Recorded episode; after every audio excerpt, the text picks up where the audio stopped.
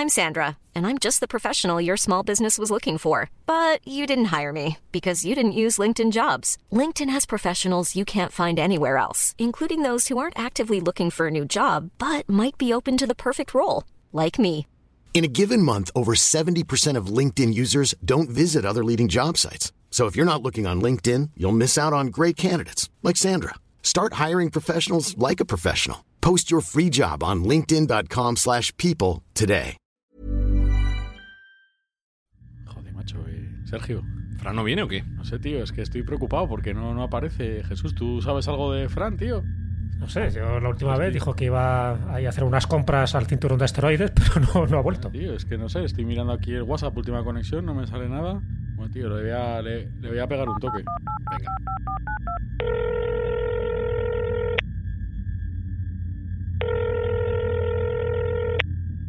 Sí, ¿qué pasa? Fran, ¿dónde, con- ¿Qué? ¿dónde, ¿dónde estás, tío? Estoy de camino en el metro. Estamos aquí en Saturno Voy- esperando para grabar el Mindfan, macho. ¿Cómo, Claro. cómo- cómo que en Saturno? Pues claro. ¿No habíamos, ¿No habíamos quedado en Neptuno? No, tío, No, no. Saturno. No te enteras, macho, estás empanado. Es- pues me he otro- pasado de parada. Voy por Urano, ya hemos dejado Urano atrás. ¿Pero qué me dices? Sí, Pero estás- ah, pues nada, pero no pasa nada. Cojo el tren de vuelta y llego ahora en, no sé qué tardo, igual 5 o 6 años estoy allí. Sí, estás a tomar por saco, macho. Co- No, que no, que no, Venga, que son dos paradas, venga, no exageres. Ponte el, ponte, ponte el cohete de propulsión y vete rapidito. Date presa que se enfrían las cervezas. Buscamos los límites de la ciencia, el futuro de la tecnología, el alcance de la mente humana. Esto es Mindfacts. Bienvenidos a Mindfax, donde buscamos los límites de la ciencia, de la tecnología y de a cuánta distancia se puede presentar un podcast aunque no estés en el estudio. Me cago en tus. Ya ves lo que permite la tecnología, Alberto Espinosa, ¿cómo estás? No te enfades conmigo. No, tío, aquí con sonido de llamada interplanetaria, que esto es un desastre, Ah, ¿no? tío. Pero mira cómo funciona de bien la cobertura Ah, con el ah. 12G que tenemos aquí en pero Mindfax. Sergio Cordero, es que es todo quejarse, todo quejarse, Sergio, todo quejarse. Ojo que no entra la tarifa plana, ya verás cuando te venga Ah, la verdad. factura. Pero, pero no pasa nada. El roaming, ya verás el De un roaming. planeta a otro Claro, no, no, pero no hay para- roaming de un planeta a otro. Para eso está la Unión Interestelar, Jesús Callejo, si es que no hacen más que poner pegas a Nah, todo. no hace más que poner pegas, que por cierto, Claro. ya el 12G ya está obsoleto, ¿eh? Que Ah. Cómprate la última versión. Qué moderno soy. Radio 12G. Bueno, mientras voy llegando, Sergio, comenta lo de que hacemos el bien y estas cosas, a ver si voy cogiendo el tren de vuelta. Sí, como si fuera cualquier cosilla. Comenta Sí, eso de, comenta esas de la gente feliz y de hacer el mundo mejor, esa guarrerías tal que hacemos. Eso. Bueno, pues nada, que después de que ayudar yo a unos niños, que si lo sé no os ayudo, porque según el entusiasmo que le pone Fran no merece ni la pena, pues ahora vamos a intentar la medida de lo posible paliar el hambre y vamos a ayudar a algún banco de alimentos que está por decidir, eh, con las escuchas de los oyentes y con la ayuda de quien quiera colaborar. Señorita, con el abono de esta zona me da para volver a Saturno. No, que tienes ¿A qué? ese uno. Tengo que pagar el. Vale. Eh. Espi, vete empezando que, que tengo que pagar. Ya, el- ya voy a el arreglar esto, voy a arreglar esto. Arrancamos el gran tour por los planetas externos. Burrow is a furniture company known for timeless design and thoughtful construction and free shipping, and that extends to their outdoor collection. Their outdoor furniture is built to withstand the elements, featuring rust-proof stainless steel hardware, weather-ready teak, and quick-dry foam cushions. For Memorial Day, get 15% off your Burrow purchase at burrow.com/acast and up to 25% off outdoor. That's up to 25% off outdoor furniture at burrow.com/acast.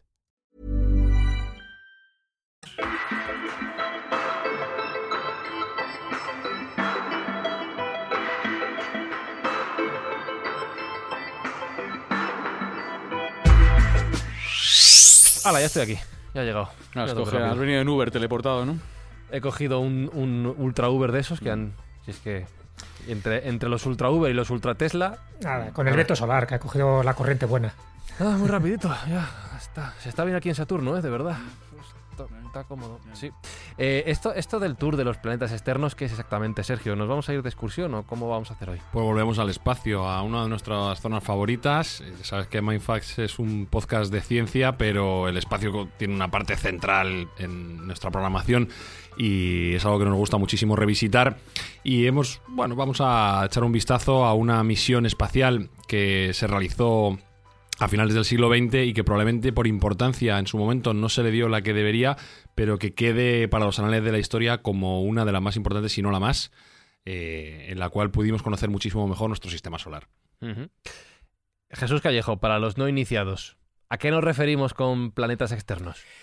Bueno, nos referimos primero que estamos en el sistema solar. El sistema solar se compone, antes decían que de nueve planetas, ahora ya, De ya nueve, sabes que han de desterrado a de Plutón. nueve, Jesús, de nueve. De nueve. Seguimos, ¿verdad? Le seguimos Por manteniendo favor. a Plutón, el pobrecillo, ¿verdad? Plutón, Plutón. Y bueno, pero nuestra concepción de los planetas del sistema solar ha ido cambiando con el tiempo, ¿no? Antiguamente se pensaba que había muchos menos y poco a poco, a medida que hemos ido eh, aumentando nuestra tecnología y sobre todo con el descubrimiento del telescopio, pues en fin, eso ayudó, ¿no? Que conociéramos lo que se llama los planetas exteriores. Hasta, hasta ese momento conocíamos los más cercanos a nosotros, lo que eran Mercurio y Venus, que son los más cercanos al Sol, nosotros que somos la Tierra.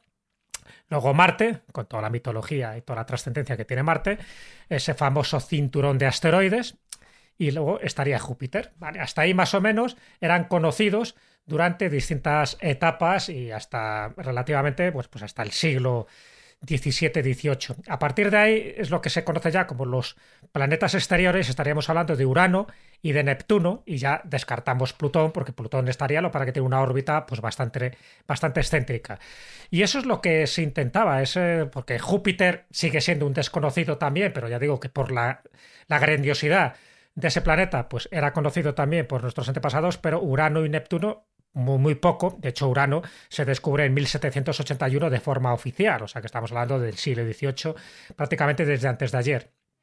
Y, y lo que hay más allá, es decir, hasta dónde consideramos que, hay sistema solar. ¿Dónde se termina? ¿Se termina con Plutón o se termina con Caronte, con ese satélite que dice que orbitaba alrededor de Plutón, o se termina con Eris, uno de los asteroides que también se han encontrado? Pues no, ahí hablaremos un poco pues, de esas grandes exploraciones espaciales con estas sondas como la Voyager 1 y la Voyager 2, que por una parte intentaron pues, visitar lo que era Júpiter, Saturno y mucho más allá, ¿no? hasta dónde llega el sistema solar. ¿Y dónde llega el sistema solar? Bueno, pues ahora lo iremos comentando, ¿no? Terminaría en lo que sería la, la la heliopausa, entraría el cinturón de Kuiper, o también metemos en el sistema solar el famoso, o la famosa nube de Oort, donde estaría lleno, ¿sabes?, de asteroides, de planetoides, muchos de ellos helados, y que también se han descubierto algunos como Sedna. Ahí se terminaría el sistema solar. ¿Dónde terminaría? ¿Con algún planeta de estos, con algún asteroide? ¿O termina realmente donde llega el viento solar o donde termina, ¿no? Un poco, pues todo lo que sería la, la, parte magnética, el campo magnético del Sol. Bueno, pues eso es un poco nuestro sistema solar. ¿Por qué? Porque en el fondo, y eso es algo que se ha demostrado recientemente, estamos metidos en una burbuja, en una burbuja plasmática, en una burbuja de plasma solar, que nos genera también una protección, y esa protección es contra las radiaciones del espacio interestelar, porque más allá del sistema solar, más allá de esta burbuja en la que estamos dentro, estaría eh, ese, ese, vamos a llamarlo desconocido, ¿no? Desconocido universo, pero también hay radiaciones que serían muy peligrosas si no estuviéramos protegidos por este campo magnético del Sol, por este viento solar. Entonces, todo eso es lo que intentó hacer, por una parte, investigar y, y recabar datos las Pioneer, y luego posteriormente las Voyager. Pero las Voyager, estamos hablando del año 1977, y las Voyager a día de hoy todavía siguen dando mucho que hablar. Oye, porque no sé si serán pilas Duracell, pero esas pilas de, de plutonio están dando mucho juego. Es que antes las cosas, Jesús, se hacían para durar, no como ahora, que ya mandarías una Voyager en tres años tendrías que actualizar el sistema operativo y no, Totalmente. no chutaría. Fíjate, estamos hablando de tecnología del año 77, que era cualquiera de nuestros móviles tiene una tecnología muy superior a esa. Pero bueno, sí. está hecho... Os voy a corregir a los dos, a los dos os voy a corregir. Corrígenos, corrígenos. La tecnología del año, la tecnología es del año 72. Porque la, la Voyager, efectivamente, como bien dije, se mandan en el 77, Claro. pero hay una cosa que se llama Technology, Lo- Technology Lock-in, que es cinco años antes se corta la tecnología que se va a enviar. Y se prepara con tecnología del año 72. Bueno, pero no que es hay cuando más sale la. Pioneer 10. Claro. Y que hay que preparar Y- el envío. Y a Fran le voy a corregir en último. lo Sí. de actualizar el sistema operativo. Sí. A, la- a las Pioneer se les, se les actualiza el firmware al menos cinco veces. Al menos cinco veces se desactualiza todo el software Pero tú que imagina- dentro. pero Además, tú con imagínate- porque hace, hace cada vez trucos nuevos. Pero tú imagínate que se va la cobertura o se acaba la batería del Pioneer mientras se actualiza. Se te va la sonda, ya no funciona más. Sí, sí, Se sí. pasa con el móvil. comentaremos, pero la verdad que es una pieza tecnológica súper interesante. En esa introducción que ha hecho Jesús ha lanzado un montón de preguntas que desde luego se desconocía en los años 70, de eh, la época en la que estamos hablando de la preparación de estas ondas y que desconocemos todavía en estos años 2020 en los que estamos, en los que estamos viviendo. Sergio, ¿a, qué loco se le ocurre mandar un cacharro para allá tan lejos? ¿Cómo, surge esto? Bueno, al final es la curiosidad humana la que impulsa este tipo de misiones maravillosas y, bueno, una ansia de conocimiento y de saber más. Para nosotros los planetas exteriores, como bien ha dicho Jesús, pues eran pequeños puntos en nuestros telescopios, que nuestros telescopios de aquel momento ya eran bastante potentes, pero no dejaban ningún tipo de detalle respecto a lo que podríamos conocer. Entonces, como también he comentado antes Jesús, hay un precedente que son la misión Pioneer, que ya bueno, pues hace unos, unos flybys, unos acercamientos a estos planetas, pero se da la casualidad de que mm, en los años 70, a finales de los 70, se da una alineación planetaria que la NASA perciben que permitiría mandar de forma bastante eficiente, utilizando el impulso gravitacional, una sonda de tal modo que se pudieran visitar los cuatro planetas a la vez. Y esta era una alineación tan extraña que solo se cumplía cada 176 años. Entonces a la NASA se le encendió la bombilla y vieron que era claramente una oportunidad tremenda para poder hacer un hito humano histórico como era conocer de primera mano estos planetas que hasta ahora solo veíamos como pequeños puntos. Y así fue, el, el administrador general de la NASA fue a intentar convencer al presidente americano de turno, que era Richard Nixon. No se le conocía a Richard Nixon por ser un hombre de ciencia, más bien de guerra, y no se le conocía muy por la labor porque estamos hablando que el coste de la misión, tal y como se planteó, con dos sondas, por si acaso una fallaba, superaba de aquellas los mil millones de dólares, lo cual era una, una cantidad económica Dinerete. altísima. Sí. Y en principio Nixon no estaba por la labor, no estaba por la labor de autorizar ese dispendio y, bueno, pues como digo, no, no estaban en sus intereses eh, mandar ese, ese tipo de misiones. Pero el administrador de la NASA tuvo la brillante idea de recordarle a Nixon que la última vez que hubo esa alineación planetaria, hace 176 años, estaba en el despacho oval Thomas Jefferson y que en esa alineación él renovó su mandato. Nixon tenía elecciones eh, a los breves meses y le gustó la idea. Le Me- pareció me un signo ¿me lo de. estás diciendo en serio? Totalmente en serio. Le pareció una buena señal y dijo, bueno, pues si a Jefferson le fue bien, a mí también. Venga, vamos a, vamos a intentar. Lo que sí les intentó recortar a la NASA era que en lugar de hacer una expedición a cuatro planetas, fuera solo a dos, para recortarles un poco el presupuesto. Pero bueno, finalmente se consiguió hacer lo- la visita a los cuatro planetas, como luego comentaremos, con la autorización de Nixon y una rebaja sustancial, eso sí, del presupuesto que hizo todavía agudizar más el ingenio para abaratar la misión y hacerlo todavía de modo más eficiente. O sea que tenemos los cuatro planetas alineados a la vista, Nixon deseando que esto funcione para que él repita mandato, y tenemos que ver cómo eran los cacharros, la- las sondas en sí. Has dicho que era tecnología, bueno, avanzada para la época, que se podía actualizar el firmware y todo, pero lo que era el aparato en sí, Sí. ¿cómo, cómo era? ¿Qué, qué tenían las Bueno, sondas? para que te hagas una idea, eh, lo que llevamos nosotros en los bolsillos es 20.000 veces más potente. Y no me refiero al móvil, me refiero a la llave del coche. Eh, explícame esto. Sí, el procesador que tiene la llave del coche que abre a distancia el, tu coche Sí. es 20.000 veces más potente de lo que era lo- toda la computación que llevaba las sondas Voyager. Pero entonces, decir, entonces pues, esto para mandar una foto o para mandar cualquier cosa, eso tarda en la cargar. informática estaba absolutamente en pañales. Claro. vuelvo a repetir, año 1972, la poder de computación eh, para esos tamaños eran muy muy reducidos porque bueno, recordemos que en aquel momento los ordenadores que se utilizaban eran gigantescos, enormes y ocupaban habitaciones enteras, entonces miniaturizar esa tecnología era casi imposible, con lo cual se, se mandó con una capacidad de computación muy muy muy pequeña. Con lo cual, vuelvo a repetir, tiene todavía más mérito. Al final, las Voyager básicamente eran una radio gigante y dos cámaras pegadas a un generador de plutonio para que les diese energía y, y, bueno, pues a, a unos, a una serie de sensores para recoger la parte científica que necesitaban recoger. O sea, parabólica. que Cámaras era- de fotos, entiendo. Sí, dos cámaras de fotos, Claro. dos cámaras de fotos. Además, en blanco y negro, ni siquiera eran en color. Eh, Con flash. pero bueno, eso, eh, por ahora lo menos llevaría flash. lo- luego comentaremos, luego que mandan ¿Te mandan el negativo para revelar o cómo, cómo iba? Ahora lo comentaremos. Fue tremendamente exitoso para lo, para lo poco, para lo poquito que se llevaba técnicamente allí, fue un, un éxito absoluto. Y es verdad que si tú ves, si veis en las imágenes de la sonda Voyager, no tiene un diseño espectacular, no es especialmente bonita, es más bien feucha. Pero eh, luego se ha demostrado que fue tremendamente práctica, con lo cual primero va la función y luego va la forma en ese aspecto. Si miramos el tamaño, más o menos sería desplegada como una furgoneta grande. Pesaría unos mil kilos y sería como un monovolumen grande de tamaño. También es verdad que era el máximo tamaño que se podía mandar en, en un cohete de Atlas, que era lo que lo, que lo llevó al espacio, eh, que no dejaba de ser un misil balístico reacondicionado. Es decir, de lo que nos sobraba de la Guerra Fría, pues vamos a reutilizarlo para mandar cacharros al espacio. Y en, el diámetro que tenía, que era aproximadamente unos 4 metros, lo que cabía era lo que pudieron mandar, ni más ni menos. Una super antena grande para poder escuchar bien, una radio pequeñita y dos cámaras pequeñitas. Eso es lo que pudieron mandar. Pero además un dato que yo creo que, es muy importante subrayar. Es decir, a pesar de que el aspecto técnico de estas, de estas ondas pues dejaba mucho que desear, pero bueno, era como muy convencionales y, y muy utilitarias para el momento, pero no dejaban de ser como una especie de antenas parabólicas, ¿no?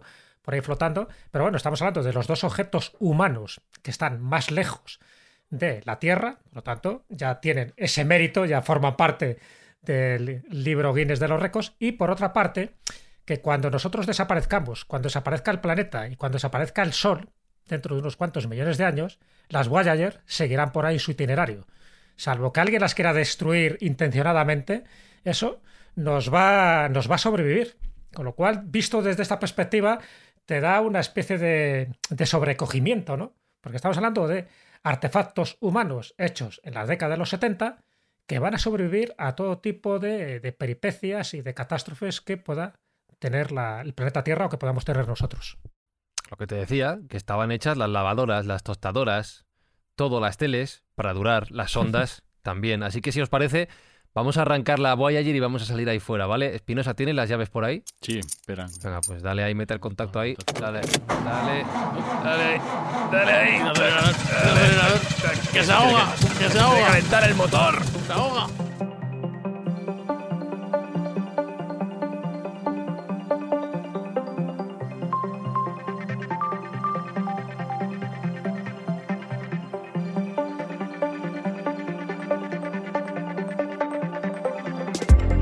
Eh, Sergio, la, la furgoneta esta en la que nos hemos metido tiene calefacción porque hace un fresco aquí fuera que como para estar quieto. Arrímate, arrímate al, al radiador atómico que hay ahí y ya Ah. verás cómo te calientas rápidamente. Pero es a que esa- está- estoy viendo a Espinosa a que está emisor de cerca, plutonio. está cerca del radiador y se está poniendo verde. No sé si me tengo que preocupar.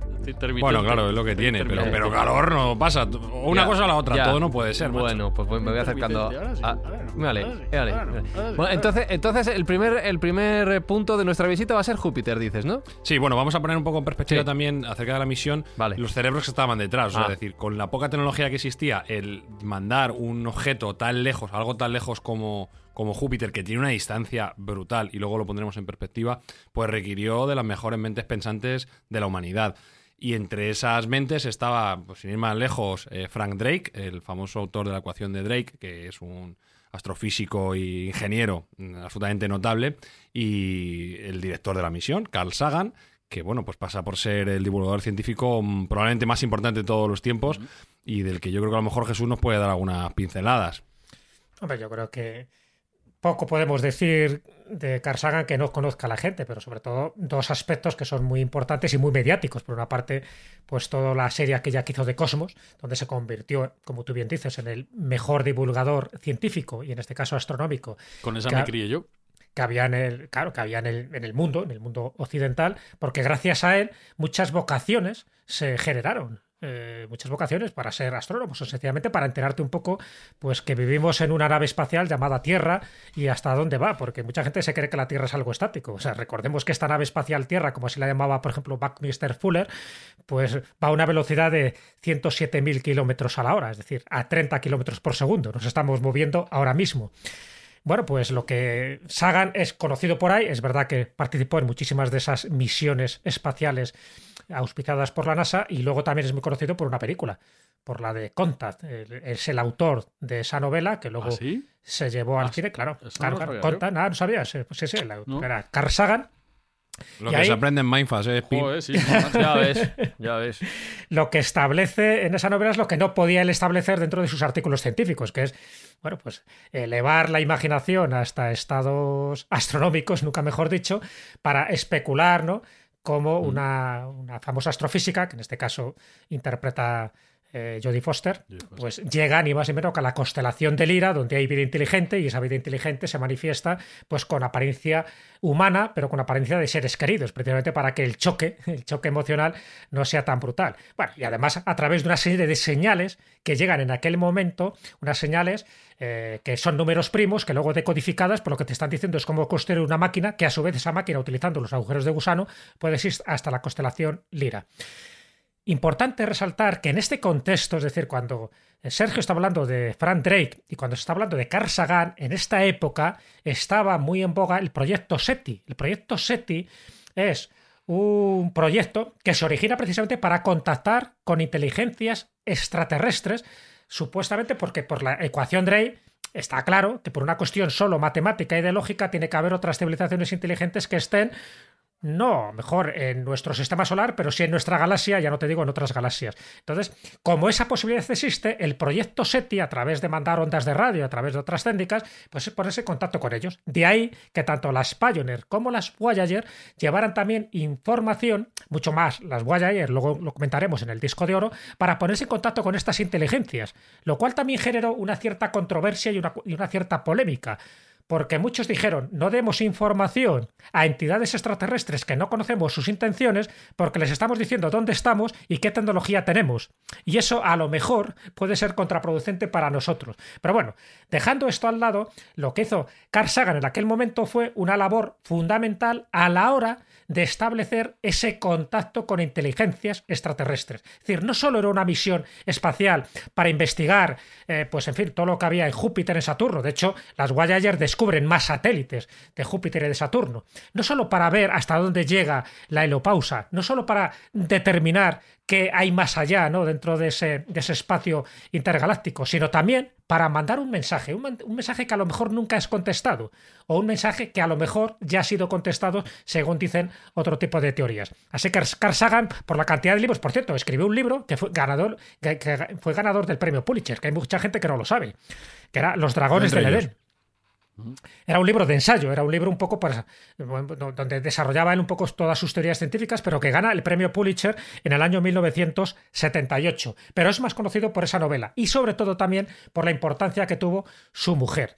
Eh, luego comentaremos también cómo en este disco de oro también su mujer tuvo una, una aportación fundamental que era ni más ni menos que transmitir sus ondas cerebrales. ¿no? Luego comentaremos un poco en qué consiste esto, que es muy de MindFat.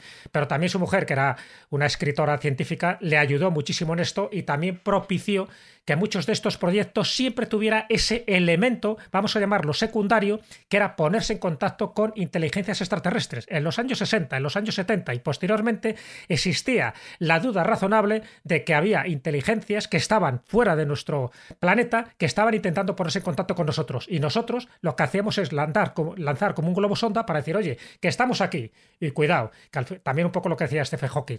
Cuidado, cuidado con los mensajes que mandáis, no va a ser que quieran colonizarnos y ya sabemos por la historia que tiene la humanidad que cada vez que un país coloniza al otro, cómo termina el colonizado. Me siento un poco el cartero espacial Espinosa llevando aquí la carta a vete tú a saber dónde. Entonces estamos en buenas manos, Sergio, ¿no? Yo creo que la furgoneta... Bueno, vamos a ver, si está Carl Sagan sí. de por medio, eh, sinónimo de éxito, como digo, grandísimo científico, tremendo divulgador científico. Yo recuerdo de niño que Cosmos fue, digamos, el primer programa adulto que me entusiasmó. Era, bueno, pues alucinante porque te enseñaba tanto el espacio como la Tierra, tenía efectos especiales absolutamente maravillosos para aquel momento. increíble. Y como sé que. un- Sí, como, como sé que hay mucha gente que, que nos escucha, que son mucho más jóvenes, eh, estilo Sí. Fran, pues recomendar, recomendar a todo el mundo que si puede ver el original de Carl Sagan de Cosmos, lo vea sin duda, y si no, al menos que se ponga su sucesor, la serie de Cosmos de Neil deGrasse Tyson y Seth MacFarlane, eh, que es la nueva versión, por así decirlo, de Cosmos, que también es absolutamente maravillosa con unos efectos especiales también y unas infografías de locura y muy muy didácticas y entretenidas. Yo lo recomiendo encarecidamente porque creo que es una de las mejores series de los últimos años y ha pasado un poco desapercibida por ese sesgo científico que tiene. Y el primer capítulo fue de 1980, que ya tiene unos cuantos añitos, ¿eh? La cosa. Se viajaba en un diente Sí, de sí. león. Esa era la, la nave. Un diente de león. Ahí, ahí, ahí. Mm. Y Carl Sagan además, es muy conocido por estas divulgaciones, pero también le hizo descubrimientos, descubrimientos planetarios, vamos a llamarles. Porque él, por ejemplo, ya determinó que Venus era un planeta seco y muy cálido, que precisamente esa atmósfera tan densa que tiene es lo que hacía que, que se creara un efecto invernadero y por eso la superficie pues prácticamente era inhabitable y cualquier sonda que llegara allí se desintegraba. Y también él determinó, por ejemplo, que el satélite, uno de los satélites de Júpiter, Europa, pues tenía eh, un océano subterráneo. Y luego se demostró posteriormente en esos géiseres, ¿no? Cómo es verdad que contiene agua y que luego es expulsada en momentos muy, de, muy concretos, muy determinados. O sea, que me refiero que Carl Sagan son de esas mentes clarividentes que se adelantó un poco al futuro y ahí están sus obras y ahí está pues todo el bagaje científico que él tiene y además metiéndose también en la literatura. Pues es lo que suele pasar con este tipo de personas tan polifacéticas. Bueno, volviendo a la, ruta que estamos desarrollando hoy, mirando esos planetas exteriores, externos que vamos a ir visitando, que la Voyager visitó ya por nosotros hace décadas, nos decía Sergio que hemos aprendido mucho de estos lugares gracias a, a este viaje interest- bueno, interestelar ya, eh, in- interplanetario de estas, de estas ondas. Por Mm. ir llevando un orden. ¿qué- Bueno, sí, vamos a ¿qué ponernos- hemos aprendido? Sí, vamos a ponernos un poco en inicio, como Mm. tú bien dices, al, al origen de- del lanzamiento de, las propias, de las propias sondas, porque las propias, los propios lanzamientos eh, fueron delicados. Eh, hemos dicho que se lanzaron con cohetes Atlas, que eran misiles balísticos reacondicionados, y en el lanzamiento de la sonda Voyager 1, eh, bueno, pues 3, 2, 1, cabo cañaveral, eh, tenemos eh, inición y tenemos lo que llaman ellos liftoff, ¿no? Que, que, que ha, ha salido arriba. hacia, hacia Sí. arriba el cohete. Correcto. Pero empieza a haber una serie de miradas nerviosas dentro del control de Cabo Cañaveral, gente que cuchichea, están viendo que algo no está yendo bien, algo falla, y empieza a haber un rumor en la sala de reuniones en tanto en cuanto parece ser que hay una fuga de combustible en, una de las etapas, en la primera etapa del lanzamiento. Esto hace que pues, estén muy preocupados porque el combustible, como todo, está medido al milímetro y hay una fuga que parece ser que además es notable y que puede llevar al traste el lanzamiento de, de la, de la propia Voyager. Por suerte, eh, la segunda etapa, que era una etapa Centaur, tenía un poquito más de combustible del que necesitaba. Y por 3,5 segundos fue capaz la sonda Voyager de salir de la atmósfera y de tomar el rumbo correcto en aquel momento. Porque estuvo a puntito, a puntito, a puntito de quedarse en tierra, de no llegar a salir. Y esto hubiera sido un palo moral, económico y, bueno, pues de todo, de todo ámbito que nos hubiese dejado ciegos ante las maravillas que luego vamos a ir descubriendo. Posteriormente, cuando ya sale al espacio y se empieza a encaminar hacia su destino, pues resulta que la informática empieza a jugar también sus pasadas. Y incluso en aquel momento los periódicos llegaron a decir que había una rebelión por parte de la Bayer, porque se negaba a aceptar órdenes, por lo menos de inicio, al principio. No funcionaban los sistemas, no eran capaces de hacerse con el control de la sonda y por un momento parecía que estaba pues abandonada a su suerte, que parecía realmente que se había revelado y que no quería cumplir órdenes. Contactaron con el programador de- del software y él bueno, tranquilizó un poco a la gente diciendo que era normal. suprimir, reinicia el Exactamente, router. tuvo que hacer allí sus... ¿Has probado apagarlo y encenderlo? Estas cosas que se suele- suelen hacer y al final... Eh, bueno, pues, tras un- unos, unos periodos de incertidumbre, finalmente se pudo recontrolar la sonda. Y empezó su viaje de dos años hacia su primer destino, que era Júpiter. Dos años se hicieron muy largos, claro, porque tú imagínate toda la gente que está ahí esperando la, O sea, tu siguiendo trabajo, la misión. tu trabajo es mirar la tal. pantalla, ¿no? Como quien dice. Mirar una pantalla en negro donde no hay años nada, ahí. no ves nada, porque además eh, no, no hay nada de nada. No ves el resto, ¿sabes? Porque, Porque dijeron, bueno, webcam vale, no había, ¿no? No podías ir viendo lo que pasaba alrededor, ¿no? No, podías ir viendo fotos, Ah, eso es verdad, podías ir viendo fotos, pero las fotos eran Ah, a la nada más absoluta, me refiero que no. No Bueno, había nada que y hacer. cargando esas fotos a esa velocidad, ¿no? Hombre, Sí, bueno, que cada vez, cada vez efectivamente, imaginaros que era un protomodem y que las fotos tardaban, eh, cada foto tardaba varias, varios minutos al principio y a medida que se iba alejando iba aumentando a varias horas, ¿no? incluso a, a días. Como en- las en postales del caso cuñado cuando- desde Denia. Te iban llegando cada... Correcto. Bueno, no sé qué es peor. Sí. Correcto. Bueno, total, eh, en el año 1979 ya la sonda empieza a avistar Júpiter y esto es motivo de, pues, de alborozo, es motivo de alegría, porque las mejores imágenes que teníamos correspondían a las ondas Pioneer y no tiene nada que ver. eh. Ciertamente, mm, esto, sí que ya el día a día empieza a ser interesante. Cada día eh, se ve una toma cercana, mejor, se va acercando, se va acercando, cerca- se va acercando. Yo recomiendo a todo el mundo que lo busque en YouTube y en Internet, que está el- la secuencia de cómo se va acercando la sonda Voyager a, a Júpiter y cómo se va viendo cada día un poquito más grande, un poquito más grande, un poquito más grande, a tal punto que se ve con todo lujo de detalles y se empiezan a ver pues las maravillas que, que tiene Júpiter, que es un, es un planeta especial, sí, y, y que bueno, pues que nos fascina con esa gran mancha roja, con ese movimiento mm, climático que tiene, esas tormentas que, que intuíamos y que preveíamos, pero que no habíamos podido ver nunca en, en su máximo. Oye, una esplendor. cosa, Sergio. Y ahí se, por Pero ejemplo. esto es el comienzo de la fotografía digital, entiendo. Sí, sí, sí, definitivamente. Aunque no era, no era digital exactamente porque los, los sensores que llevaban las cámaras no eran sensores CCD, no eran sensores digitales al uso, eran unos sensores más, más antiguos, pero sí se emitían de forma digital. Entonces, bueno, pues eh, sería un poco una webcam primitiva, por así decirlo, una proto webcam eh, que nos iba llegando esa, esa información. Que además, curiosamente, eh, ¿sabéis dónde llegaba la información mandada por la Voyager? Un- Uno de los sitios donde llegaba, quizá el que más. A Madrid, Ah, a Robledo de Chabela. claro que sí. Antena se gorda ahí que en Robledo de Chabela. Sí, sí, buenas antenas, buenas antenas en Claro. el pueblo. Y buen vino también que tienen allí, pero fue un, fue un sitio crucial y muy importante dentro de este programa y se recibió muchísima información. Entonces, una, pa- una pequeña parte, eh, pues tenemos algo nosotros también los madrileños de- del éxito de la misión Voyager, o por lo menos nos apuntaremos ese tanto. Entonces, bueno, como digo, eh, la, la- la alegría es máxima, el alborozo es máximo, empezamos a ver imágenes ya muy, muy, muy, muy bonitas de Júpiter, esa gran mancha roja que se había más o menos interpolado, pero no sabía qué era exactamente, ya se le pone tamaño, eh, los científicos calculan que la gran mancha roja caben entre dos y tres tierras, para que veáis el tamaño que puede tener la gran mancha roja.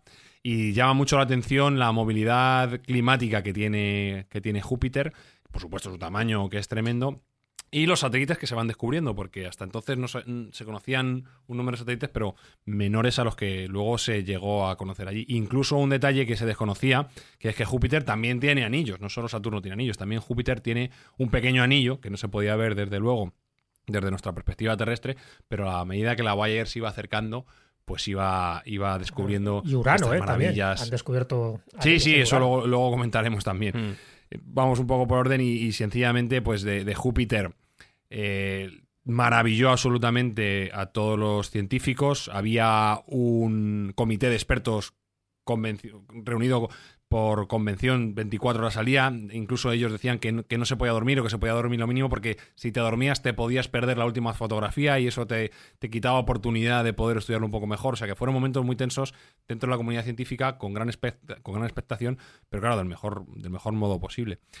Y especialmente llamativo, por no prolongarnos tampoco mucho, fue el descubrimiento de, de dos satélites que, que, bueno, pues que cambiaron un poco el paradigma porque se pensaba en aquel momento que los satélites iban a ser todos como nuestra luna, pues una roca fría, helada, llena Pedrolo de ahí cráteres. dando vueltas. Exactamente, no.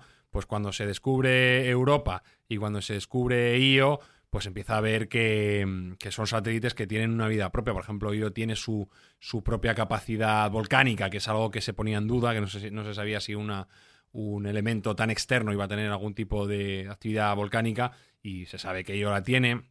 Se, se- como bien ha dicho Jesús, se concreta eh, el, océano helado de, de Europa, que bueno, pues también se teorizaba, pero, pero ahí ya se sale, se sale de toda duda al verlo, al ver esa corteza que tiene helada, casi surcada por canales, que es tan bella y a la vez es tan misteriosa, ¿no? Pues eh, la sonda Voyager en ese aspecto mm, nos dio una luz absoluta de algo que no teníamos y bueno, es un hito que llevamos eh, unos 40 años o treinta y tantos años sin repetir. no, 40 años, 40 años sin repetir eh, y que todavía estamos trabajando, y lo comentábamos eh, con, los- con el programa de océanos extraterrestres, que estamos trabajando todavía con esos datos. Todavía esos datos se siguen utilizando hoy en día para la investigación. Datos de hace 40 años, tomados por un dispositivo que tiene menos capacidad que una calculadora de, de- de niño, de mano. Entonces, bueno, pues no deja de sorprender la inventiva humana. Y te decía que en cada uno de los tramos y en cada una de las, de las problemáticas que fueron surgiendo, porque algunas hubo, se fue reprogramando entera la sonda, incluso le enseñaron trucos que, mm, que antes no sabía, como puede ser el, el cosido de imágenes. Al principio la sonda estaba, estaba programada para tener imágenes fijas y luego mediante software se le reprograma para que pueda hacer el cosido de imágenes. Es La decir, panorámica del móvil. imágenes. Correcto, Mm. correcto. Entonces, la panorámica del móvil ya, ya estaba reprogramada y se, repro- se reprogramó en tiempo real, volando la sonda hacia allá. O sea que eh, hay que quitarse el sombrero con la capacidad técnica que tenían esos ingenieros, mm, que no deja de, de replantearse uno la pregunta de si no eran más listos que nosotros y más inteligentes, Hombre, porque nuestros sí, ingenieros sí, hacen TikToks sí, y hacen Facebooks, pero, pero este tipo de, de grandes hitos de la humanidad, pues no. No se han repetido, por desgracia. ¿no? Si También mandamos- es verdad que, bueno, era un contexto distinto, pero, pero si, bueno. manda- si mandamos una Voyager en 2020 o 2021 a estos planetas, se pasa el viaje haciendo stories. En lugar de, investigar y selfies, claro. Una pregunta. Mm. Eh, cuando, cuando la Voyager llega, cuando estas ondas llegan a un planeta, ¿paran a repostar? Quiero decir, ¿hacen órbita en torno a ellos, miran un rato y luego ya tiran para el siguiente? ¿O pasan de largo Sí. como cuando pasas por la gasolinera y te saltas el desvío? No, no, lo que suelen hacer es aprovecharse de la atracción gravitatoria del propio planeta. Ah, vale. dan una serie de vueltas y toman velocidad para ir al siguiente destino. Cuando hablábamos al principio de la alineación de planetas, no, no es exactamente una alineación en el sentido astronómico de que estuvieran los cuatro alineados, sino que eran propicios para hacer exploración de los cuatro. Y de uno saltar a otro, de otro saltar a otro y así. No es que, era- no es que estuvieran alineados en fila, por así Ya. decirlo, Ya, ya. sino que, que era el mejor momento para, utilizando esa atracción gravitatoria, poder moverse de uno a otro. Porque hay que decir también que aunque tiene un alimentador atómico, la sonda, de por sí no tiene mucha capacidad de tracción, no tiene mucha capacidad de propulsión, sino que debe valerse de precisamente esa atracción gravitatoria de los planetas y esa, eh, esa catapulta gravitatoria para poder moverse. No podría moverse por sí misma, solo hacer quizá pequeños giros, quizá pequeñas correcciones, pero la capacidad energética que tiene está destinada exclusivamente al potencial científico. Qué curioso. Yo creo que el gran mérito que tienen estas Voyager, aparte que siguen suministrando datos, ¿eh? la, la batería esta tiene datos hasta, o, o por lo menos energía hasta el 2025. Todavía nos quedan unos poquitos Sí. años para que se transmita. Pero claro, todo lo que estás transmitiendo ahora es nuevo para el ser humano, porque ya ha pasado la heliopausa y a partir de ahí es el espacio interestelar y todo lo que está llegando es totalmente nuevo. Otra cosa es en qué estado esté llegando y, y si nos lo están comunicando o no lo están comunicando. Pero yo creo que algo han aportado es eso, que ahora sabemos mucho más de la estructura del sistema solar, cosa que hasta ese momento pues teníamos más o menos especulaciones gracias a los grandes telescopios, gracias a los grandes observatorios astronómicos, pero no teníamos un objeto, un objeto construido por seres humanos que estuviera allí, a pocos kilómetros, por decirlo así, de distancia de estos satélites, de los satélites jovianos, ¿no? de estos que ha dicho Sergio, que por cierto habían sido ya descubiertos por Galileo en 1610, pero descubiertos, no se sabía muy bien qué había en la superficie. Ahora sí sabemos mucho lo que hay en esas superficies de esos cuatro satélites galileanos, como también se les llama en honor a Galileo, ¿no? Por eso los descubre en 1610. Pero ahora sabemos muchísimo más, no solo de la estructura del sistema solar, no solo hasta dónde llega esa heliosfera, que además el límite de la heliosfera sería la heliopausa y estaremos hablando de 16.000 16.000 kilómet- millones de kilómetros de distancia al Sol. 16.000 millones de kilómetros. Es donde eh, estarían hasta hace muy poco estas ondas Voyager, porque ahora están ya mucho más lejos, ¿no? Está ya siguiendo su itinerario, pero la cantidad de cosas que nos están dando la información dentro de ese espacio interestelar, como así se llama, es valiosísimo. Es verdad que la- los datos son muy, como puedes imaginar, muy básicos por la tecnología que había en los años 70, pero es fundamental porque ya te digo, si conocemos muchas cosas es gracias a ellos. Y de hecho muchas sondas posteriores que han sido denominadas, pues eso, como la sonda Galileo, como la sonda Herschel o la sonda Cassini y tal, es en parte porque lo que intentan es buscar zonas que ya habían sido exploradas por las Pioneer y por las Voyager, pero ya sondas muy concretas que van a satélites o a planetas muy concretos. Y a partir de ahí estamos buscando muchísima más información, información que por otra parte se suministra a los Mindfactors, porque los Mindfactors saben que estamos al día, estamos a la última de estos Voyager y saben que nos están suministrando muchísima desinformación. O sea, que si ahora somos más listos en el sistema solar es gracias a estos dos aparatejos, que por cierto, las Pioneers llevaban, llevaban unas placas, unas placas para daban información y las, y las Voyager ya mucho más listas, llevaban un gramófono. También eso también tiene su, su pequeña peculiaridad y hasta su pequeño chiste, porque si llevas un gramófono con un disco de oro donde está toda la información, como no te funciona la aguja para reproducir el gramófono, mal vamos. Yo creo que es un pequeño detalle tecnológico en el que no repararon o es el que había en aquel momento. No, no, no, eh, déjame que, te que haga un apunte. La aguja venía en el paquete. No, no, ya, venía ya, aguja y cartucho. Claro. es verdad que, claro, tienes, solo tienes una, como se te rompa o no te raye el disco. Y además un manual de instrucciones para cómo colocar la aguja. Pero me refiero que solo hay una. en el momento que, se... ahí sepa cómo manejar eso. Claro. A partir de ahí, en el momento que la aguja deje de funcionar, se acabó, porque ese es el, ese es el interfaz que te comunica con toda la información que hay en ese disco de oro, que para mí es uno de los grandes hallazgos, porque estaríamos hablando de una cápsula del tiempo.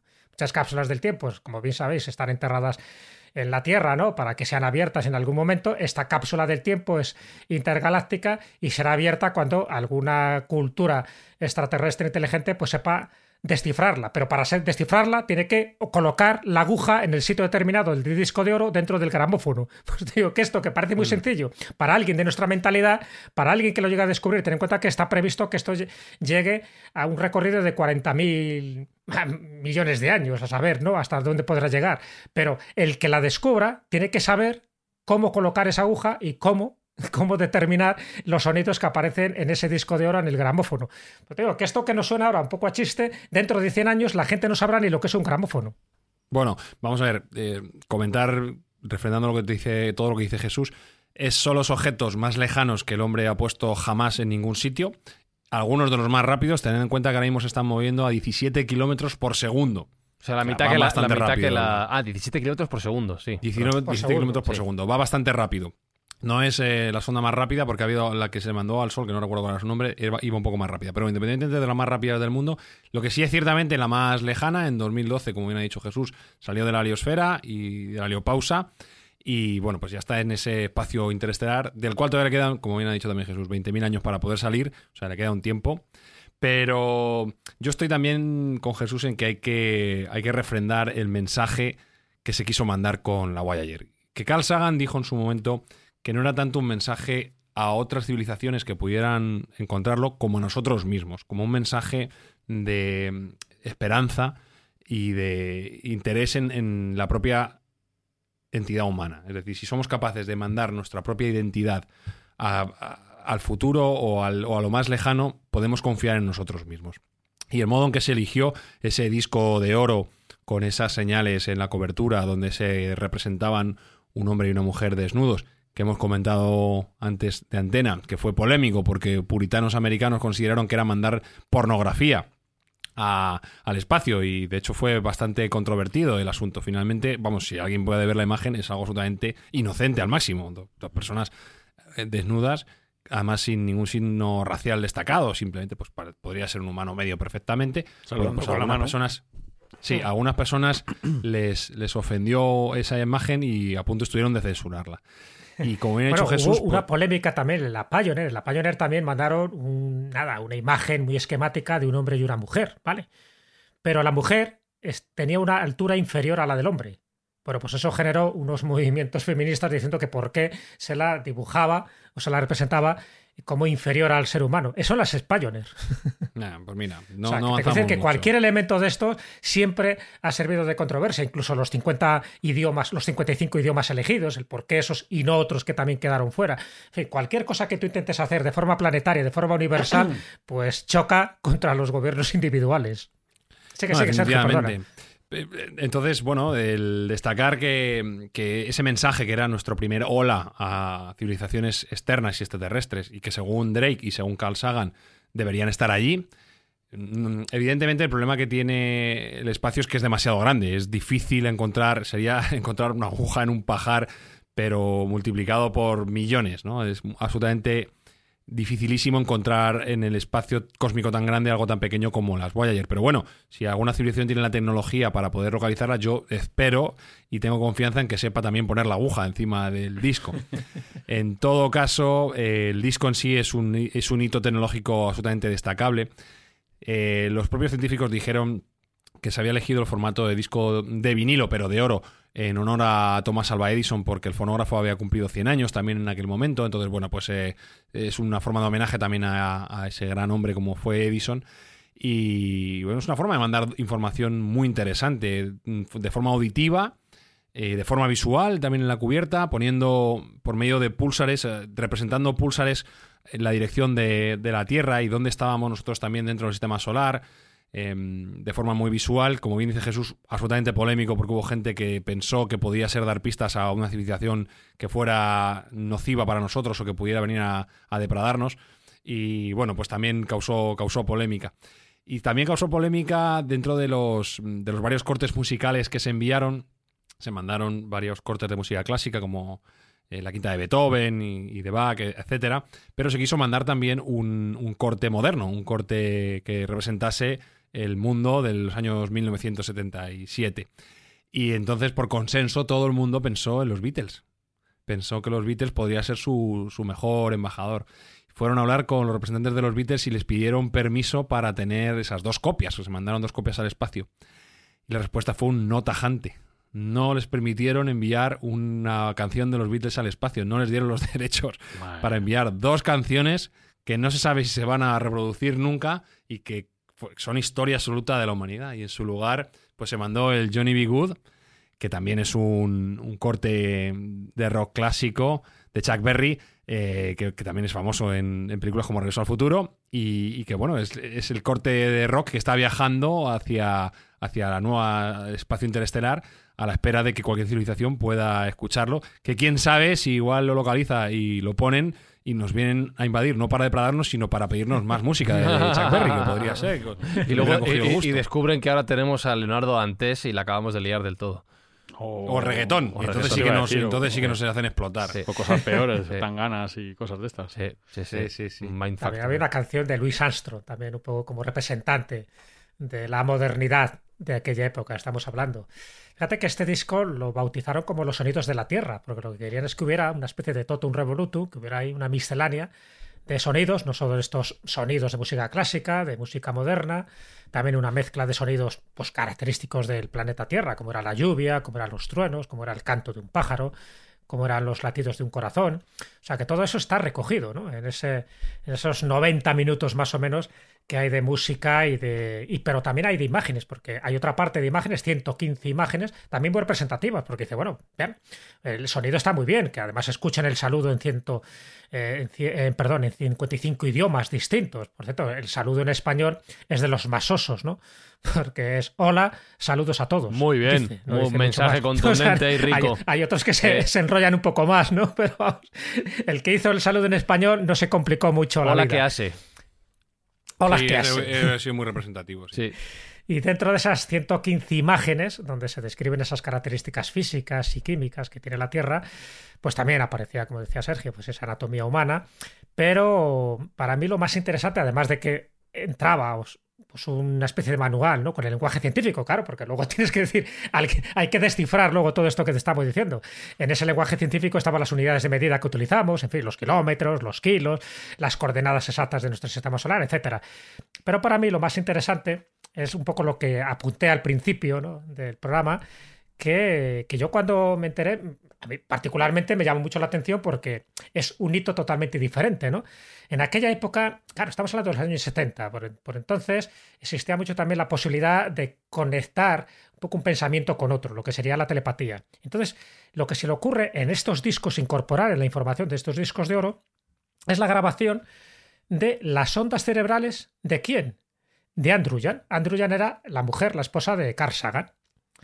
Y, lo que hace, esto lo cuenta además en una obra que escriben conjuntamente que se llama Miles de Millones, ya te digo que Carl Sagan, igual que su mujer Andrew escribieron bastantes obras conjuntas y siempre alrededor de un poco de estos temas científicos. Bueno, pues en Miles de Millones ella describe un poco la experiencia y lo que ella cuenta es que la colocan unos electrodos en la cabeza y los conectan a un ordenador. A partir de ahí ella tiene que pensar en cosas porque esas ondas cerebrales van a quedar grabadas para que el día de mañana alguna civilización extraterrestre pueda conectarse con esas ondas cerebrales, con esa telepatía, por decirlo así.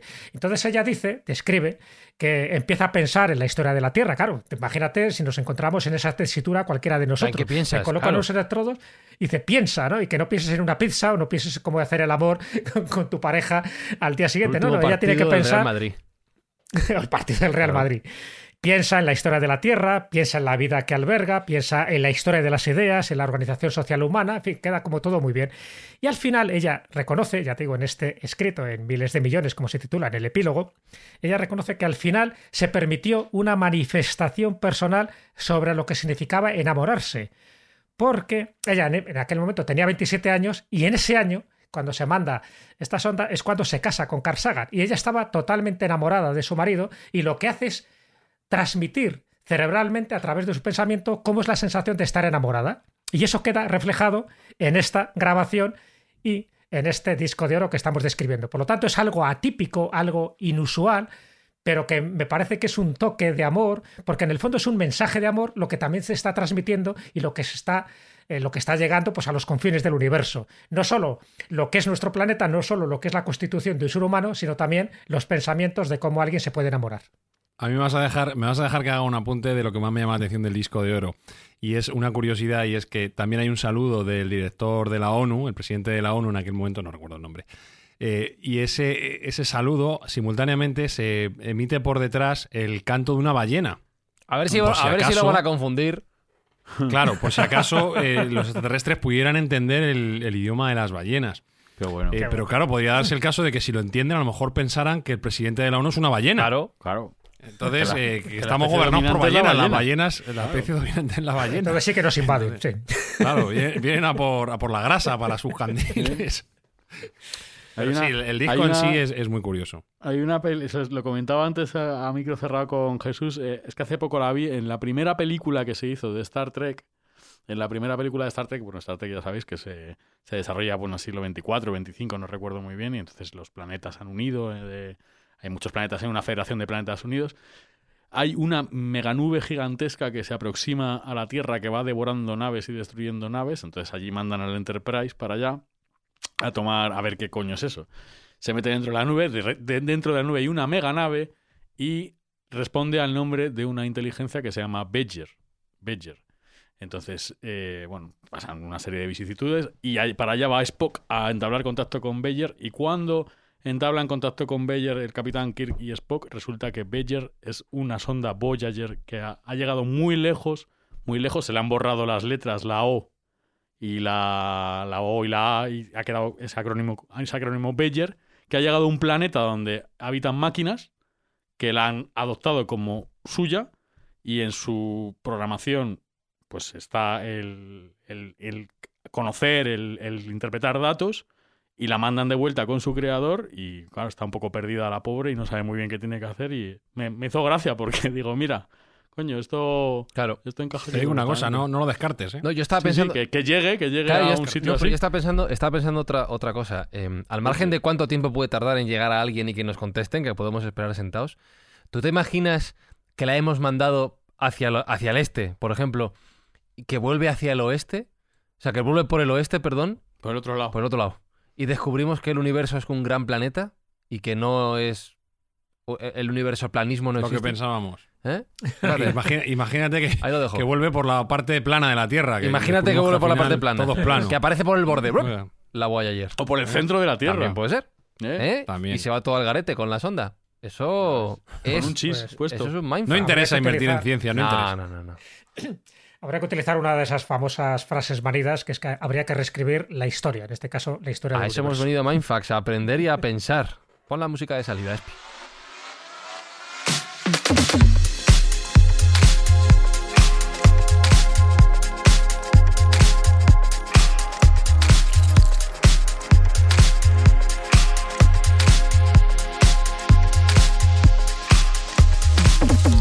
Y así somos en Mindfax. Empezamos hablando de la Voyager de los planetas externos y acabamos demostrando sin quererlo, gracias a ella, que la Tierra, ¿por qué no? Podría ser plana. Por, por, por. O mejor no. No, no me voy a meter en eso. Que no, que no, Mejor, no, vale, vale. Pues malo para los surfistas. Pues al borde del programa nos dirigimos. Cuidado, no te caigas, Jesús Callejo. Gracias una semana más. Gracias a vosotros, ha sido un placer. Alberto Espinosa, seguiremos investigando los confines del universo. Larga vida y prosperidad. Y Sergio Cordero, allá donde vayamos, nuestro objetivo será siempre ayudar a la gente que lo necesita a través de Mindfacts. Ayudar y esguinzar mentes, ese es nuestro credo. Con lo cual, lo, lo segundo ya lo hemos hecho durante el programa y lo primero que es ayudar lo vamos a hacer en cuanto podamos reunir la comida suficiente para ayudar al banco de alimentos que pretendemos ayudar. Ya sabéis que vuestras escuchas lo hacen posible. Cada vez que le deis play a Mindfax estaréis ayudando a que este objetivo se convierta en realidad. Saludos, besos, abrazos de Fran y Zuzquiza. Me voy a perder un rato por el espacio exterior y la semana que viene nos escuchamos si llego a tiempo. Adiós, adiós, adiós, adiós, adiós, adiós. El planeta, chau, chau, chau, chau. Mindfacts llega cada semana a tus oídos a través de Spotify, Apple Podcast, Evox, Google Podcast o tu aplicación favorita. Búscanos en redes sociales. Somos Mindfacts. Acabamos de despertar ante el gran océano de espacio y tiempo del que hemos surgido. Somos el legado de 15.000 millones de años de evolución cósmica. Podemos elegir entre enriquecer la vida y conocer el universo o dilapidar nuestra herencia autodestruyéndonos sin sentido. El primer segundo del próximo año cósmico dependerá de lo que hagamos aquí y ahora con nuestra inteligencia y conocimiento del cosmos.